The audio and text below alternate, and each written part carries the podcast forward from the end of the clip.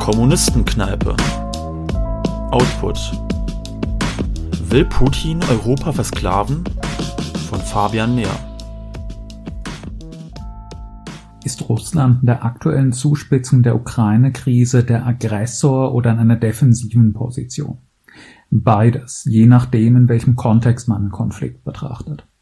Russland befindet sich seit den 90er Jahren geopolitisch ohne Zweifel in einer permanenten Defensive und das Zerbröseln der Überreste der russischen Einflusssphäre hat sich in den letzten Jahren beschleunigt. Die NATO hat sich nach 1990-91 entgegen ihrer feierlichen Versprechungen massiv nach Osten ausgedehnt, während ein einziger russischer Satellitenstaat nach dem anderen weggebrochen ist. Die russischen Militäraktionen der letzten Jahre sind verzweifelte Versuche gewesen, mit Gewalt wenigstens noch ein paar kleine Reste der kollabierenden russischen Einflusssphäre festzuhalten. Wenn schon fast der ganze Kaukasus sich nach 1990 in neue Nationalstaaten aufgelöst hat, soll als kläglicher Rest der russischen Kaukasuspositionen wenigstens noch Tschetschenien festgehalten werden. Wenn Georgien schon zu einem russlandfeindlichen NATO-Vasallen wird, soll mit militärischen Mitteln wenigstens noch ein kleiner abrasischer Gebietsstreifen im Norden an Russland gebunden werden. Wenn die Ukraine jahrhundertelang ein integraler Kernbestandteil des russischen Reiches schon zu einem gegen Russland geweihten geifernden US-Satelliten wird, soll durch Besetzung der Krim und Unterstützung der Rebellen im Donbass wenigstens noch ein kleines bisschen was aus den Trümmern gerettet werden. Die russische Außenpolitik unter Putin ist ein zunehmend verzweifeltes Abbremsen des permanenten Niedergangs der russischen Machtstellung. Die NATO-Staaten und ihre engsten Satelliten haben heute ein etwa 15 mal so hohes Militärbudget wie Russland und haben Russland nun durchgehend von allen Seiten umschlossen. Die Vorstellung, Russland sei eine aggressive Bedrohung Mittel- und Westeuropas und die NATO notwendig, um mit Mühe und Not zu verhindern, dass die Russen nach Warschau und Berlin marschieren, ist angesichts der realen Kräfteverhältnisse völlig grotesk. Im Gegenteil wird Russland vom übermächtigen NATO-Block in die Ecke gedrängt. Und dabei zeigen die USA und die EU in den letzten Jahren eine solche Aggressivität und eine solche Taktlosigkeit, dass Putin auf diese Provokation in irgendeiner Weise martialisch klingende Weise reagieren muss, wenn er nicht völlig das Gesicht verlieren und damit die innenpolitische Stabilität seines bonapartistischen Regimes riskieren will, dessen Konsens eben darauf beruht, die extreme, selbst die USA übertreffende soziale Ungleichheit Ungleichheit des neokapitalistischen Russland durch Suggestion politisch-militärischer Macht und Größe der Nation zu kippen. Die Ankündigung, die Ukraine in die NATO aufzunehmen und dort westliche Truppen in Sichtweite zur russischen Grenze zu stationieren, die antirussische Kehrtwende der Ukraine damit unumkehrbar zu machen, ist die bisher heftigste dieser Provokationen, auf die Putin wohl oder übel reagieren muss. Man stelle sich umgekehrt einmal vor, Kanada würde Teil einer russisch-iranischen Militärallianz und russische und iranische Divisionen und Luftwaffenbasen würden dort direkt an der US-Grenze aufgebaut. Glaubt irgendjemand ernstlich, dass irgendein US-Präsident das widerstands- und kommentarlos akzeptieren könnte, ohne dadurch innenpolitisch für immer erledigt zu sein?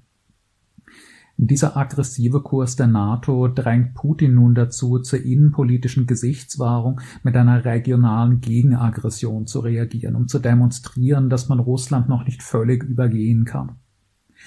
Der massive russische Truppenaufmarsch an der ukrainischen Grenze ist zweifellos ein aggressiver Akt mit beträchtlichem Eskalationspotenzial.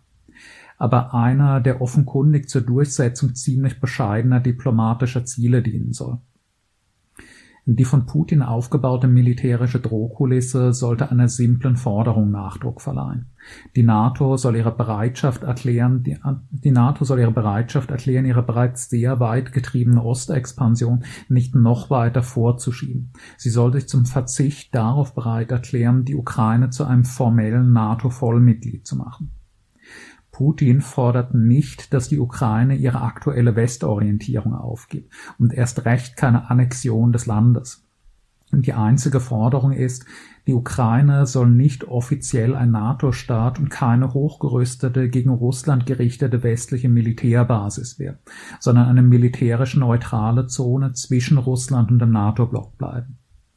Ein solches Szenario, in dem zumindest die Möglichkeit offen bliebe, dass die Ukraine sich irgendwann in Zukunft wieder einmal der russischen Seite zuneigen könnte, ist das Minimum, das Putin erreichen muss, um sich in Russland selbst nicht völlig zu blamieren und zu diskreditieren aber mit der NATO, die offenkundig entschlossen ist, jetzt eine Situation zu erzwingen, in der Russland demonstrativ gedemütigt wird, ist nicht zu reden. Die Idee, den Verzicht wenigstens auf eine formelle NATO-Vollmitgliedschaft der Ukraine zu erklären, sei indiskutabel. Russland habe in den Angelegenheiten zwischen der Ukraine und der NATO überhaupt kein Recht, irgendetwas mitzureden. Im Gegenteil wird der offenkundig ziemlich verzweifelte russische Defensivakt durch einen sehr plakativen Truppenaufmarsch Verhandlungen zu erzwingen, zu einem gegen ganz Europa gerichteten Angriffsplan umgedichtet und davon fantasiert, das unberechenbare und allmächtige Russland stehe kurz davor, aus heiterem Himmel eine große Invasion vom Zaun zu brechen.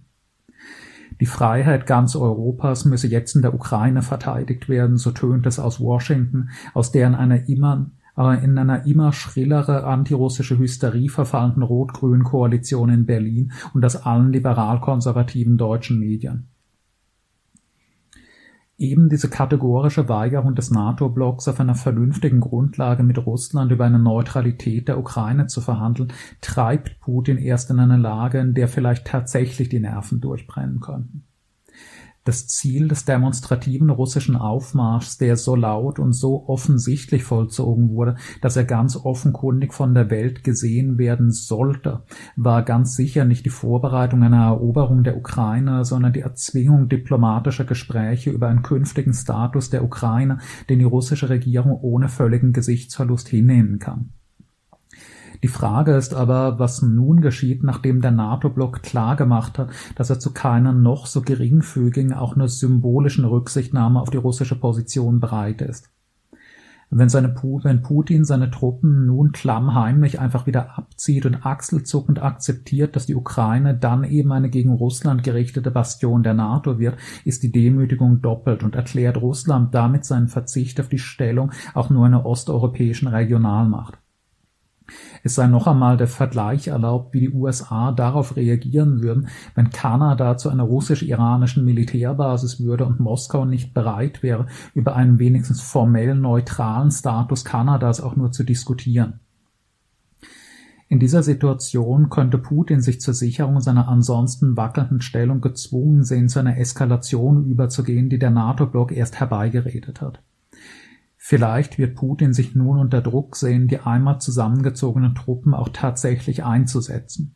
Entweder um den Westen doch noch an den Verhandlungstisch zu bringen oder aber um, wenn der Eintritt der Ukraine in die NATO schon nicht mehr vermeidbar ist, wenigstens noch ein paar Fetzen für die russische Einflusssphäre zu retten, wie damals in Georgien. Das könnte beispielsweise so aussehen, dass die russischen Truppen direkt auf der Seite der Separatisten im Donbass intervenieren und diese formell aus der Ukraine gelöst werden. Oder so, dass Russland sich einen Landkorridor zur Krim holt. Und es könnte, wenn die Ukraine mit einer heftigen Gegenoffensive antworten, die NATO sie dabei unterstützen sollte, zu einer potenziell sehr gefährlichen Ausweitung des Konflikts führen. Gerade die Tatsache, dass Russland sich im Großen in einer verzweifelten Defensive befindet, könnte also dazu führen, dass es zur Rettung dessen, was noch zu retten ist, sich auf regionaler Ebene wieder zu militärischer Eskalation überzugehen entschließt, wie schon in Georgien. Die politische Aggression des unvergleichlich stärkeren und unvergleichlich erfolgreicheren imperialistischen NATO-Blocks könnte beim die Ecke gedrängten, weit unterlegenen imperialistischen Player Russland die Nerven durchbrennen lassen und die militärische Eskalation herbeiführen, die man im Westen erst beschwört.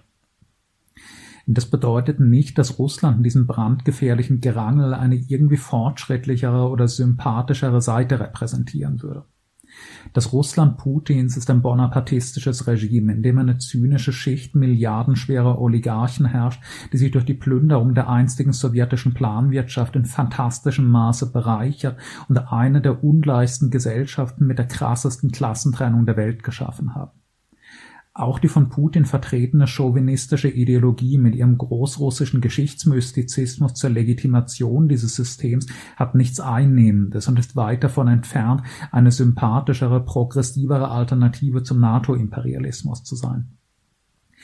Aber der russische Imperialismus ist im Konkurrenzkampf mit dem NATO-Imperialismus der viel schwächere Part, und Putin, der im gesunden Sinn für die politische Realität hat, weiß das und handelt im Großen und Ganzen dementsprechend. Putin ist nicht der von den westlichen Medien heraufbeschworene, unberechenbare, größenwahnsinnige neue Hitler, der in jedem Moment Europa zu erobern droht, in Bild und FAZ zeichnen.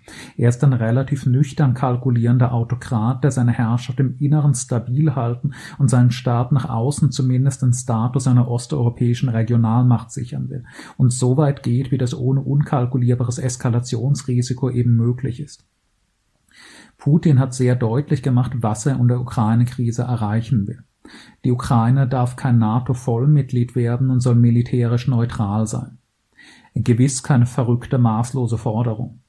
Die ganze Krise wäre ohne Zweifel zur allgemeinen Erleichterung sehr leicht zu lösen, wenn der westliche Block bereit wäre, im Gegenzug für eine russische Sicherheitsgarantie für die Ukraine zu erklären, dass das Land kein NATO-Vollmitglied werden wird.